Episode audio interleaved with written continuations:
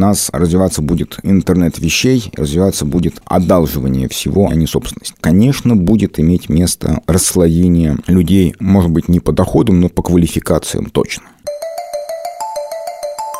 Всем привет! С вами подкаст «Так и будет». Я Даниил Дугаев, и мы обсуждаем будущее. Как мы будем жить завтра, какими станут через несколько лет наши дома, одежда, музыка, школы, деньги, художники, космические ракеты и все остальное. Каждый выпуск нашего подкаста посвящен одной теме. И в ней мы разбираемся с помощью экспертов, людей, которые уже сегодня делают что-то абсолютно новое и могут довольно точно предсказать, как выглядит этот неуловимый мир будущего. Если вам нравится нас слушать, поставьте нам оценку в iTunes и напишите что-нибудь хорошее. Так вы поможете найти нас другим слушателям. Этот подкаст мы записали вместе с брендом воды Smart Water, но для тех, кто не боится нового меняет мир прямо сейчас. И сегодня мы обсуждаем будущее экономики. Сколько нужно человеку телевизоров? Является ли рыночный капитализм идеальной моделью для общества? Сможет ли человечество выжить, отказавшись от денег и просто договорившись о совместном использовании ресурсов планеты?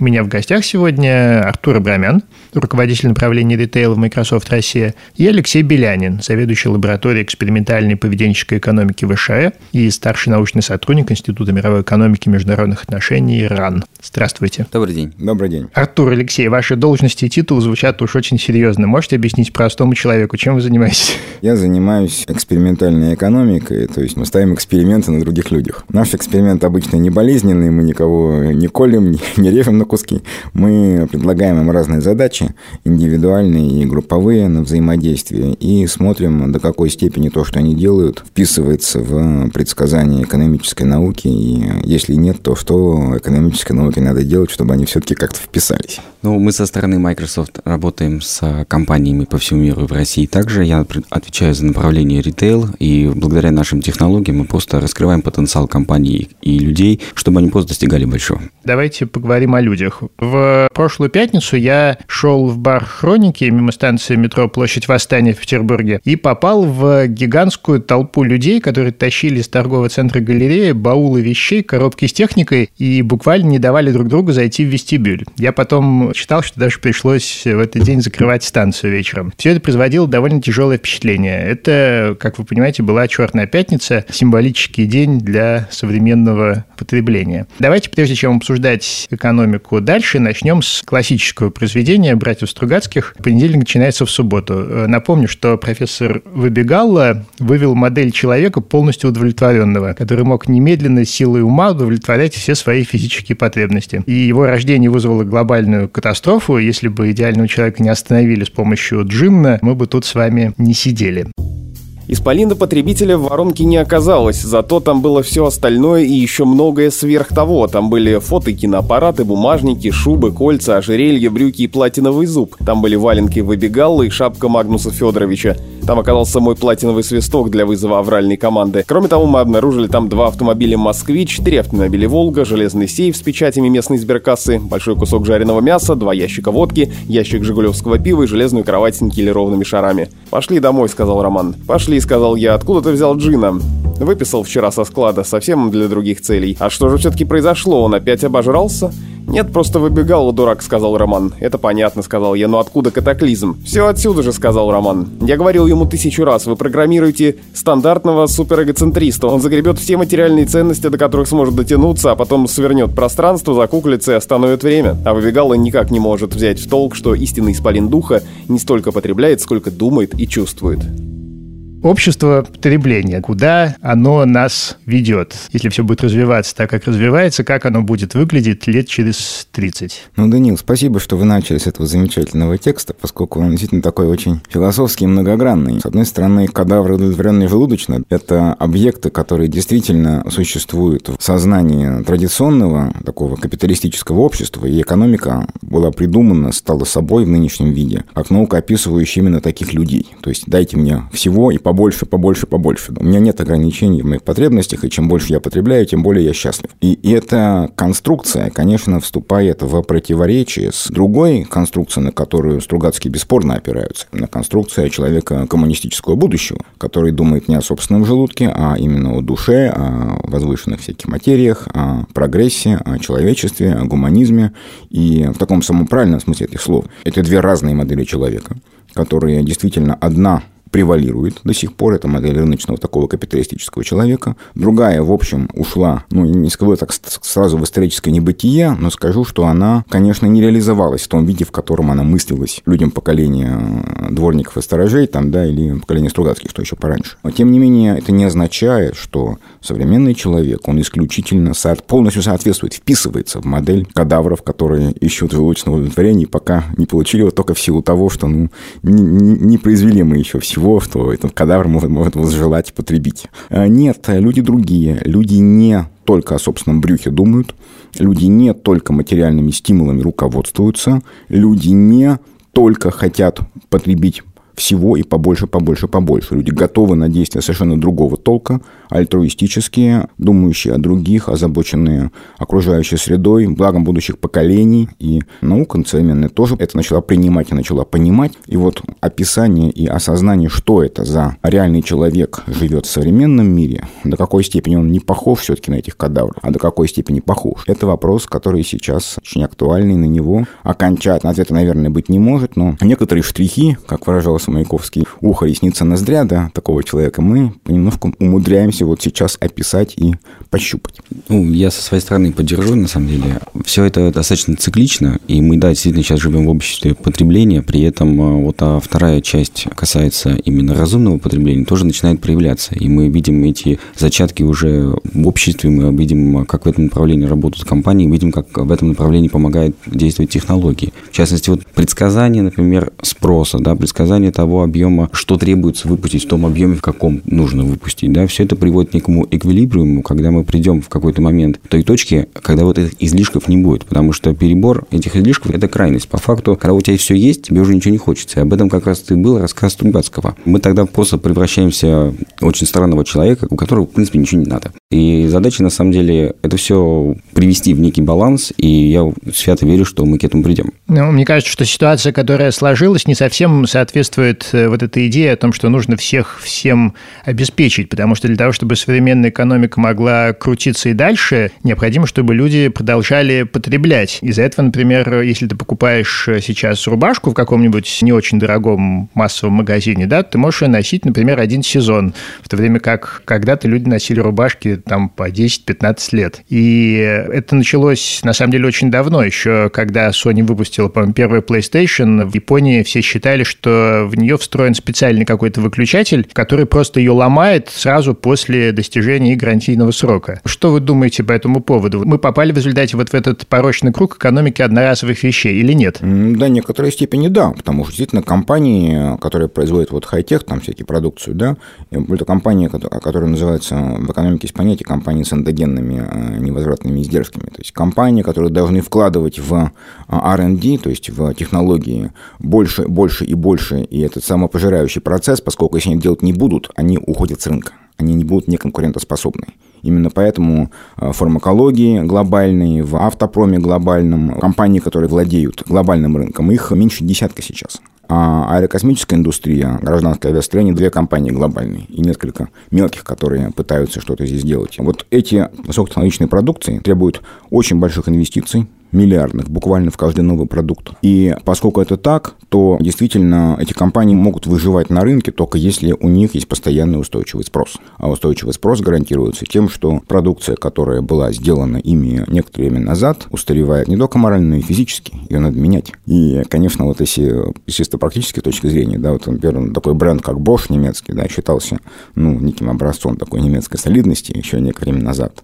Сейчас, по большому счету, Bosch от а, условного там там DeLonghi, да, отличается название брендом, да. А так по прочности и по надежности это вещи похожи, и это нарочно так, потому что если вы сделаете Bosch, который служит по 30 лет, то Bosch будет ничего кушать через 5 лет. И, конечно, такая ситуация их не устраивает. Поэтому, разумеется, текущая тенденция к потреблению продукции высокотехнологичных, которая все более и более конкурентна, это требует, конечно, того, чтобы обновление линейки продуктовой шло регулярно, компании в это вкладываются, но чтобы эта продуктовая линейка находила свой спрос, необходимо, соответственно, чтобы старые товары покидали дома потребителей и заменялись новыми. Поэтому это процесс самовоспроизводящийся. Но я хочу еще один момент упомянуть. Он как-то мы это все говорим про общество потребления, про людей с баулами. Ведь на самом деле земля наша, она шарик, а на шарике места есть много кому. А общество потребления – это золотой миллиард. А остальные 6 миллиардов что у нас делают, извините? Они живут в полутрущобах или трущобах, они выживают на самом деле, они потребляют то, что могут себе позволить потребить, они живут в либо бедности, либо крайней бедности, либо нищете, и это большинство населения Земли.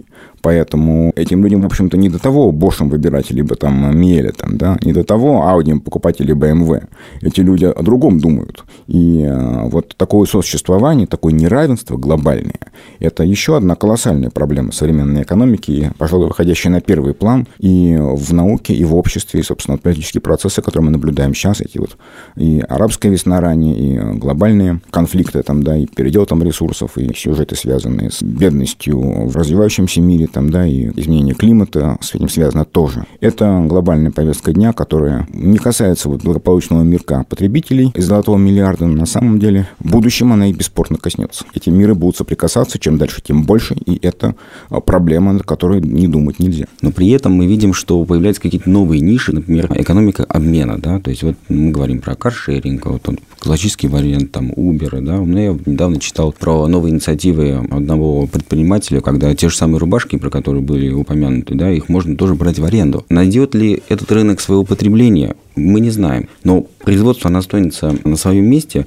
Я лично верю, что объем придет в некий эквилибриум, некий баланс. И я полностью поддерживаю мысли о том, что мы говорим про общество потребления каких-то вот сливок-сливок. Эти вещи тоже они должны быть как-то сбалансированы по миру, потому что людей здесь на самом деле достаточно много. К чему я веду? К тому, что если какая-то компания не будет постоянно меняться, не будет постоянно трансформироваться, находя новые способы отражения и реализации потребностей клиента, она может в конечном итоге просто уйти с рынка. Те же самые телефоны, те же самые холодильники, либо микроволновки, они сейчас все сдаются в аренду. То есть это получается, по сути дела, на подписке. Это совершенно другая бизнес-модель, которая подразумевает совершенно другие подходы к тому, как вы производите ваш товар и как вы реализуете на рынке. Та же самая машина сейчас может быть оснащаться дополнительными функциями без изменения там основного самого автомобиля. То есть мы видим этот тренд, мы тоже активно в этом тренде участвуем. Это действительно очень интересные времена. Посмотрим, во что это выльется. Ну, может, я еще один момент тут дополню здесь, что надо понимать какую штуку, что развитие современной экономики, современного общества, они беспрецедентны в историческом масштабе. То есть, допустим, если от появления паровой машины там, да, вот до окончания эпохи пара прошло, ну, грубо говоря, лет 100, по крайней мере, от появления электричества до его внедрения в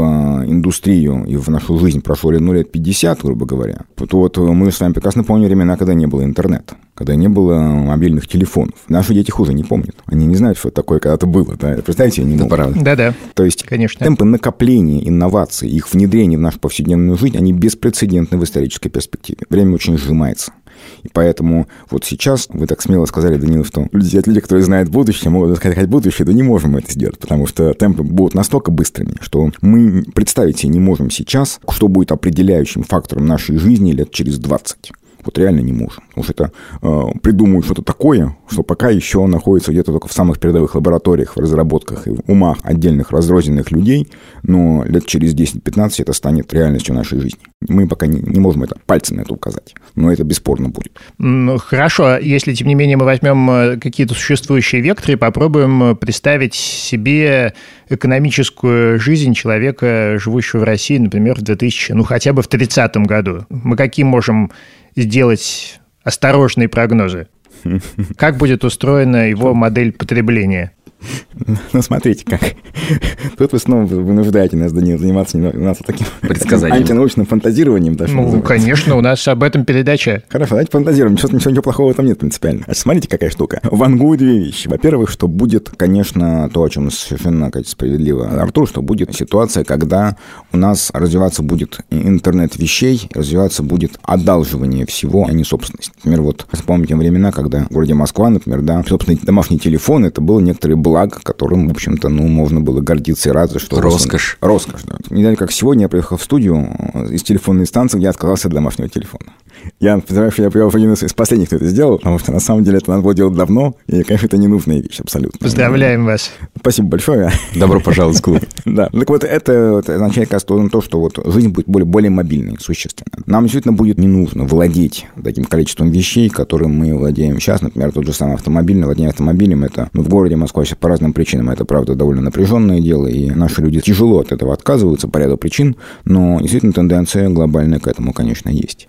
И а, что я бы еще отметил, что, конечно, будет иметь место очень большое расслоение людей, может быть, не по доходам, но по квалификациям точно. По всей видимости, процентов где-нибудь до пяти, меньше, скорее всего, людей будут создавать что-то новое или управлять созданием чего-то нового. Процентов, наверное, 10-15 будут заниматься имплементацией, то есть реализацией того, что придумали эти вот самые люди, а все остальные будут заниматься обслуживанием. То есть они будут оказывать персональные услуги, они будут работать именно, собственно, вот в сфере массового обслуживания. Здравоохранение будет большой темой, потому что люди, в общем-то, стареют. Не исключено, что будет рост безработицы большой по этому поводу, потому что люди с квалификациями нынешними, которые у них есть сейчас, просто могут быть не востребованы в тех секторах, которые будут тогда приносить достаточно большой доход, и многие предпочтут вообще уйти с рынка труда, чем работать на, в общем-то, должностях, которые, ну, грубо говоря, для них это подай, принеси, это снижение социального статуса. А люди на это довольно часто не идут и идут крайне неохотно. Наши люди, в том числе, для них это свойственно. Но вы не ожидаете отхода от рыночного капитализма, тем не менее? Да нет, а куда он денется-то? В общем-то, ничего более эффективного человечество на данный момент не придумало. Это надо признать в чистом виде. Идея того, что у нас появится коммунизм через 10 лет, ну, мы его уже, ожидали еще, по-моему, к 80-му году, если я правильно помню, да, 1900, естественно, да. Сейчас, ну, уже лет 40, как мы, мы его прождали, и ждать его возвращения, я думаю, нереалистично. И да, но и более того, действительно, на рыночных условиях все будет построено, и в России, конечно, нормальная рыночная экономика – это капитализм, называющий своими именами. Просто у него есть своя специфика, свои особенности, есть э, большая роль государства, большая роль крупных корпораций, ну так, собственно говоря, и везде. То есть это одна из, из проблем, которая, возможно, проблемы, описанные выше, поможет купировать, это все-таки развитие малого частного бизнеса. По-моему, это вообще принципиальный момент для любой страны, которая хочет, чтобы граждане жили счастливо и благополучно. Нужно иметь мощный сектор мелких частных предпринимателей. Не могу не поддержать. Давайте я тоже попробую пофантазировать. Ну, лет через 20-30, наверное, ключевой фразой в обществе будет, наверное, сервис. То есть вы на самом деле, мы этот тренд уже видим, и мы в нем живем на самом деле. Мы потребляем транспорт как сервис, мы потребляем электричество как сервис, мы потребляем воду как сервис. Все будет как сервис. Люди на это фокусироваться не будут. Это как раз тот момент, про который я вам говорил, что мы придем к какому-то балансу, когда в рамках сервиса вы потребляете только то, сколько вы можете потребить. Вам больше не надо, у вас это просто есть, и вы об этом думать не будете. Также через 30 лет тоже поддержу и подчеркну, мы тоже видим с нашей стороны, очень сильно увеличится скорости то есть они сейчас уже космические. То, что мы сейчас успеваем делать за один день, там, за неделю, 20 лет назад об этом вообще было немыслимо. Какие-то вообще люди с другой планеты. У нас будет доступно очень большое количество информации. Мы можем обрабатывать очень большое количество информации. И здесь, соответственно, люди будут принимать уже больше именно решений в рамках этого пула информации. То есть, вот тоже недавно была конференция, мы об этом говорили очень активно. То есть, от человека делающего, как он сказал, вот, а ну, мы сейчас перейдем больше к человека думающего. Соответственно, и скорость принятия решений, и скорость а, именно а, потребления с точки зрения именно сервиса, я думаю, это то, где мы будем лет через 20-30. То есть, в общем, мы как кот Матроскин будем брать на прокат все от коровы до настольной лампы. Я правильно понимаю? Можно вот немножко вот поделюсь некими нашими результатами, которые мы все время добывали. Мы изучали немножко вот отношение наших людей к разного рода благам, в частности, в связи с проблемой больших пробок. Город Москва, как мы знаем, пробки большие, несмотря на все усилия там платной парковки и так далее, они меньше не становятся и не станут, если не будет платного въезда в центр города. Вот реально так. Но главное, что вот оказалось, что у наших людей есть такое важное постсоветское свойство, свойство, как потребительский голод. То есть машина была редкостью и была предметом такого элитарного потребления для любого советского человека. Надо было стоять в очередях, там, покупать ее там через большое количество лет, все такое прочее.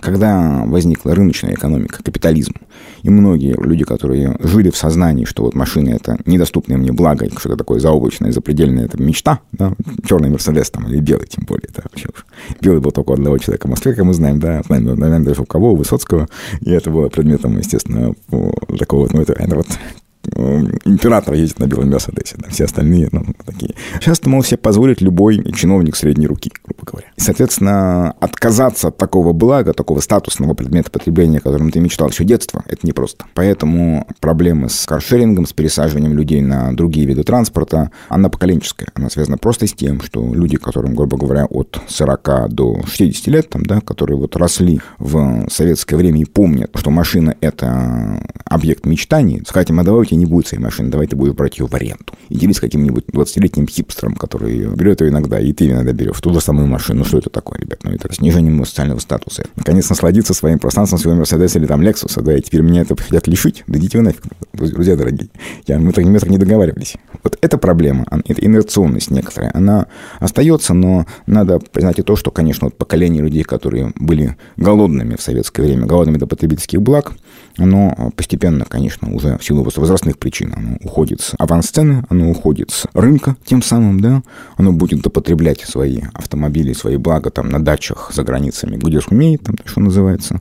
А новое поколение растет в другой системе ценностей, других стандартов, другим представлениям. И поэтому, да, я думаю, что вот, ну, вот Артур прав, что в отношении арендных э, благ мы заметим э, серьезное смещение общественных потребностей и трендов в ближайшее время. Можно я еще добавлю? Вот вы э, упомянули очень, очень интересный момент, который мы упустили в нашем разговоре. Это вот историю про уникальный, прекрасный белый Мерседес Высоцкого. Вот смотрите, есть базовые человеческие потребности или принципы. Вот фраза «уникальный», она становится вот в обществе сервиса ключевой. То есть, когда вы потребляете, всех все есть, и все все одинаково, да, вот это те самые там каршеринги, они все одинаковые, это неинтересно. Действительно, может быть, появится каршеринг для хипстеров, может быть, появится каршеринг для людей более другого там склада или возраста, еще чего-то. И мы сейчас тоже видим этот тренд, когда по сути, тот ну, продукт, вроде он обычный для всех, но вы можете благодаря уже современным технологиям, уже сейчас, вы можете его настроить и заказать, и сделать там какой-то специальной расцветкой, с какими-то специальными функциями, сделать его максимально уникальным, потому что быть одной частью как бы серой массы никто не хочет. И я твердо убежден, что технологии это будут позволять, они позволяют уже сейчас, они будут позволять еще в разы больше и круче лет через 20-30, когда в обществе сервиса, в любом случае, несмотря на то, что мы потребляем сервис в целом для всех одинаковый какой-то, да, он будет иметь очень индивидуальную окраску под каждого человека, и это будет возможно. И тогда мы, по сути дела, будем удовлетворять свои внутренние потребности как любого человека, как любого человека на этой земле, вот, и это счастье. По-моему, важно еще то, что вот этот вот потребительский голод, о котором мы говорили, он же во многом э, удовлетворяется на самом деле в долг. Машин очень много вокруг, mm-hmm. и квартир очень много вокруг, но при этом люди же закредитованы по самое не балуйся.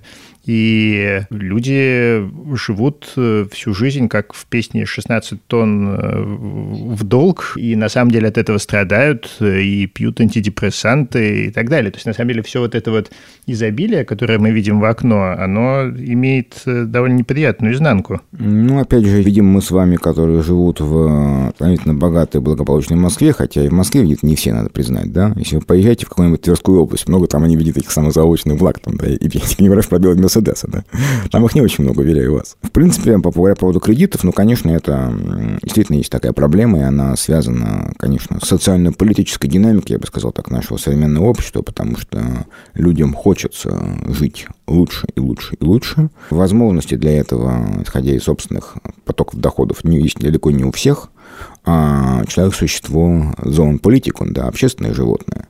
И человеку неуютно ходить со старым там Моторолой, там, да, если у всех айфоны и самсунги, да, как бы современные. Это некрасиво, это не, не, не здорово, и, соответственно, возникает стадное такое потребительское чувство, как вот то, с чего вы, Данил, начали, с описания толпы покупателей, да -да. благодарных в «Черную пятницу», да, конечно, это что такое? Это люди рвутся к последним моделям, последним благам, возможности их приобрести по сравнительно сходной цене, якобы сходной цене. И это, надо сказать, совершенно западная тенденция, потому что в западных странах э, более половины оборота магазинов – это рождественские распродажи. Этот подкаст мы записали вместе с брендом воды Smart Water. Она для тех, кто смотрит в будущее и меняет мир уже сегодня.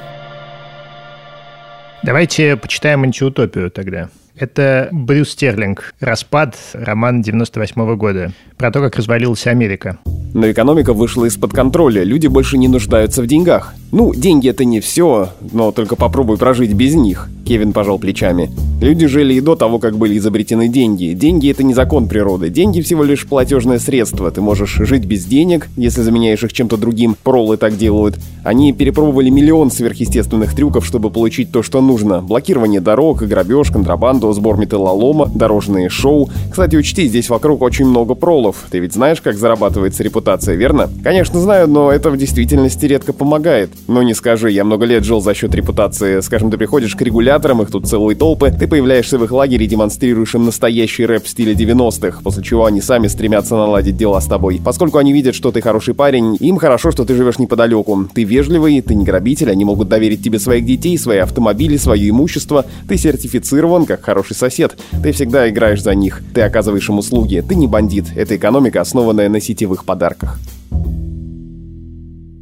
Альтернативная экономика Возможно ли она? На самом деле, это же совершенно не утопия, не фантастика. Вот, например, в той же России э, есть, например, удаленные деревни, да, где экономика совершенно никак не завязана на то, что происходит в Москве. А люди действительно просто оказывают друг другу услуги, и там даже деньги не очень в ходу, потому что ты ничего с ними не можешь делать. Да, есть такой момент, знаете, действительно, во-первых, действительно есть много людей, которые живут в таком вот укладе почти натурального хозяйства, связано опять-таки с социальными причинами, потому что в деревнях ситуация, когда работы нет вообще, единственные живые деньги – это пенсии бабушки, эта ситуация вполне себе рядовая. Собственно, поэтому вот опять-таки повышение пенсионного возраста вызывает такое большое напряжение в обществе, потому что, конечно, это значит, что еще какое-то количество лет большое количество семей живых денег не увидит. А без них все-таки жить тяжело. Да? Конечно, можно купить там много всего, вырастить на огороде там или поменяв у соседей, но это все-таки, к сожалению, не предел наших мечтаний, поскольку все-таки доступ к интернету, к знанию о том, как живут люди в больших городах, в которых есть хорошие ресурсы, он все-таки есть. И какие-то куски этих благ, конечно, хочет получить практически каждый. Поэтому доступ к этим ресурсам, конечно, нужен, и хотят его все. Вот я могу вернуться к, а, как бы так, немножко оспорить, собственно, суждение про то, что все вокруг, все в больших городах отсталые. Есть э, совершенно роскошная деревенька Калионова в Московской области, Егорьевском районе. И там есть такой мужик, который зовут. Михаил из Калионова, uh-huh. широко известный в узких кругах. Вот мужик, значит, э, сделал республику в своей отдельно взятой деревне. То есть да, он, да. Не пуск... он не пускает, знаете, такое, он не пускает туда местных властей, там, да, он ввел там свою валюту, калионы под названием, да. Когда ему сказали, что это незаконно, центральный банк это делать запрещает, он сказал, ребят, не проблема, и привел валюту в кибервалюту. Так что современные технологии помогают и такие вещи, то проблемы тоже решать. Было бы желание, было бы фантазии. Вот, собственно, вот Михаил, э, мой пример, когда можно в отдельно этой деревне устроить вполне себе современную, как бы цивилизованную жизнь, основанную, да, на обмене между соседями. Эта валюта работает в пределах, естественно, деревни там, да, но она работает вполне, и современные технологии, в частности, криптовалюты, позволяют этот вот процесс поддерживать позволяют им его реализовывать. То есть это вопрос вашего желания, вашей фантазии, вашей инициативы. А, ну и, естественно, как бы, да, некого доступа к представлению хорошего о том, как устроен современный мир и какие блага он может нам предоставить в распоряжении и пользовании. Ну, мне кажется, что мы сейчас про крайности не, не будем туда скатываться, если честно, потому что человечество прошло большой путь, чтобы прийти все-таки к некому единому деноминатору, да, то есть деньги, да, то есть, по сути дела, который отражает стоимость или ценность того или иного продукта. Какие-то отклонения, я думаю, что есть, они, возможно, и останутся, мы, мы не знаем, вот, но как бы основа это есть. Что точно, если мы заглядываем в будущее, изменится, это сама сущность денег. Раньше это были монеты, потом стали банкноты, сейчас это может быть и цифровые электронные деньги, киберденьги. Очень активно все развивается. Честно, не эксперт, не могу предсказать, куда это все уйдет, но это тоже элемент развития. При этом те же самые технологии позволяют, на самом деле, раскрыть некий потенциал вот этих всех удаленных и очень ограниченных как бы районов и сделать вот внедрение вот этих базовых принципов как бы экономики максимально проще. У нас был кейс, случай, когда фактически в Африке там нет особой сильно развитой банковской системы, банкоматов, бумажных денег, но при этом была сотовая связь в каком-то хотя бы виде, да, то есть базовом. И компания, которая, по сути дела, создала некую свою систему микроплатежей, между mm-hmm. вот э, людьми, которые живут очень отдаленно от больших городов, и они начали как бы заниматься вот обменом товаром через вот, вот эти платформы. То есть это возможно. А куда это все приведет, сложно сказать, но я думаю, что вектор технологий в любом случае раскроет дополнительные возможности. Скажите, пожалуйста, вот из современных экономистов, кто, по-вашему, предлагает какие-то наиболее реалистичные сценарии развития мировой экономики?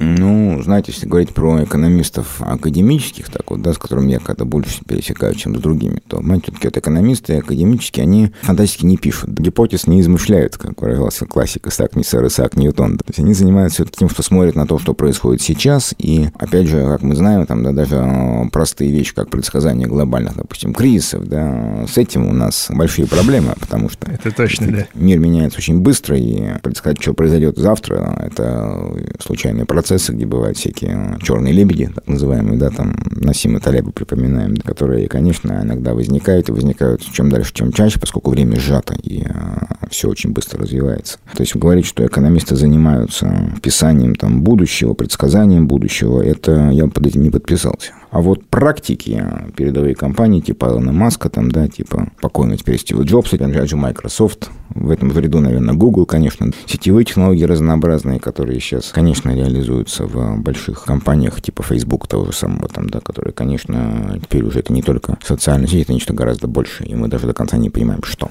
Я полностью поддержу. Смотрите, э, Данил, вопрос следующий. Ключевая фраза, которая вот звучала в, разговоре как бы Алексея, то, что время сжимается. Это фундаментально фундаментальнейшая позиция, на основе которой сейчас все строится. Вот я сам по образованию экономист. Я как вспоминаю вот эти Кейнов, вот всех остальных. Вы сейчас говорите, какой человек, я вам скажу так, он начнет писать первую главу, и она уже становится неактуальной, когда он ее допишет. То есть человек физически сейчас не способен вот выстроить какие-то там, соответственно, не знаю, там предсказания, либо какие-то там не, не получается.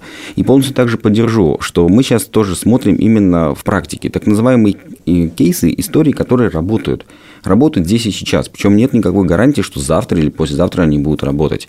Это могут быть какие-то новаторские какие-то идеи какого-то конкретного человека, например, того же Маска, который упомянул. Это могут быть какие-то компании, у которых совершенно другой подход. Это новые рынки, на которые мы выходим. Но это не экономика в том классическом как бы понимании, которым а, мы все знаем, она просто устарела. Это вот на уровне как бы динозавров. Они слишком медленные. Они не успевают за тем, что происходит сейчас на рынке. Таким образом, ссылаться на какого-то конкретного человека, мне кажется, это невозможно. Окей, давайте почитаем дальше. Нил Стивенсон «Алмазный век», 1995 год. Эта книжка, по-моему, у нас уже в третий раз упоминается, что лишний раз доказывает, что она очень-очень хорошая. Мир после освоения нанотехнологий. Из прежнего прозябания на Инд-Пашивовский Олимп его вынесло изобретение медиатронных палочек для еды. Тогда он работал в Сан-Франциско. Компания изо всех сил пыжилась нащупать что-нибудь китайское и таким образом обскакать непошек, которые нашли способ получать сносный рис, пять разных сортов, непосредственно из подачи, без мышиной суеты кули на заливных полях. Теперь 2 миллиарда крестьян могли повесить конические шапки на крюк и серьезно заняться отдыхом. Не думайте, будто японцы не предусмотрели, что именно этот случай предложить. Умные головы наверху сообразили не тянуться за японцами в производстве нанотехнологического риса, а обойти их в массовом выпуске готовых блюд от пельменей до числового интерактивного гадательного печенья. Хакварту поручили сравнительно легкую задачу запрограммировать мат-сборщик на выдавливание палочек для еды мир, в котором все что угодно, в том числе еду, можно печатать на нанотехнологических трехмерных принтерах. По-моему, это называется постдефицитная экономика, когда ты можешь бесплатно удовлетворить все, в общем, свои базовые потребности. Возможно ли это и какие есть препоны на пути к этой модели? Ну, возможно, почти все. Теоретически, по крайней мере, да. Нет, действительно, то, что нанотехнологии, то, что биологическая наука, которая сейчас, собственно говоря, в мире, это сейчас ведь самый ресурсоемкий сектор науки, это биология. То есть это действительно будущее за биотехнологиями. А определенные вещи уже делаются прямо сейчас. Да? Все, что касается вот э, био, биохакинг, да, когда мы сейчас, по сути дела, можем напечатать там, не знаю, почку, какой-то элемент уха, и оно приживается. Эти технологии тоже космическими скоростями развиваются. Это не напечатать там колесо, либо какую-то деталь, или машину, или даже дом. Это уже совсем другое измерение. Соответственно, если тренд продолжится, а судя по всему, он продолжится, там до еды недалеко. Конечно, и я думаю, что момент, когда все человечество можно будет накормить бесплатно, совсем не за горами. Это не, не очень сложная задача. Вполне возможно. Да, то, что обслужить физиологические потребности организма можно будет без употребления органических соединений на нашей памяти, да, то есть мы до этого доживем. Я бы под этим подписался. А какой следующий шаг? Если мы почитаем старых фантастов, типа там Олдоса Хаксли, там, да, то что вот сказать? Вот, вот дивный мир. Да, дивный мир, конечно, да. Искусственные мозги, все потребности, потребности во сне, потребности в сексе удовлетворяются с помощью импульсов там, и таблеток. Сознанием нашим управляет большой брат. Потом и счастье. То есть мы опять пришли к человеку полностью удовлетворенному. Да, да, да, конечно. Нет, то есть это, это, конечно, такой апокалиптический сценарий, но на самом деле сказать, что он не немыслим, а я бы вот так не сказал, что это совсем невозможно. Ну, я с своей стороны скажу так, быть полностью удовлетворенным, с самого начала даже нашего разговора я говорил, что это, наверное, все-таки плохо, мне это не нравится, я под этим точно не подпишусь. Но мне кажется, что удовлетворение каких-то базовых потребностей, той же там еде или здоровье, да, то есть это некие станут фундаментальными основами в будущем, которых сейчас на самом деле нет и доступны, возможно, не всем. Вот, и я предполагаю, мне, правда, сложно сказать, что это конкретно будет, что вот при наличии и удовлетворении этих базовых потребностей откроются какие-то новые способы получения удовлетворения совершенно другого mm. измерения и масштаба. А вот за этот горизонт заглянуть очень сложно, но почему-то есть ощущение, что там что-то есть. Ну, там есть, я думаю, как раз то, что называется ресурсоориентированная экономика, которая основана не на деньгах и капитализме, да, а на том, что все ресурсы Земли, которых очень много, на самом деле, распределяются так, чтобы все люди могли жить спокойно. Чтобы распределение благ в мире происходило не как сейчас, крайне равномерно, да, а куда более ровно.